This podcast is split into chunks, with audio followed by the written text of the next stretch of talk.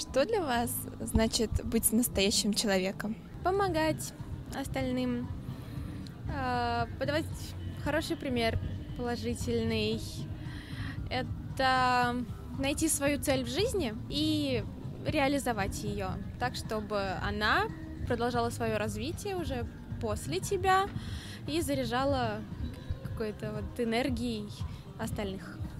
Что для вас значит такое понятие, как совесть? Контролер, который сидит внутри и не дает мне перейти границу дозволенного мною.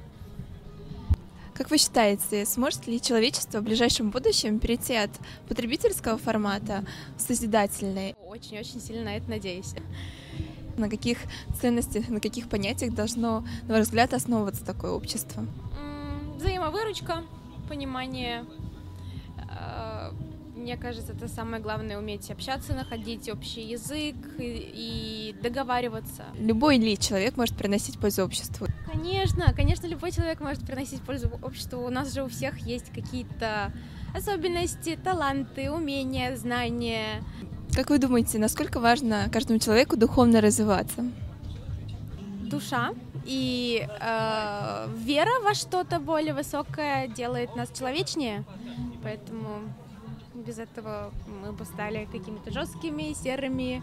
Что бы вы пожелали людям? Больше радоваться, улыбаться на улицах.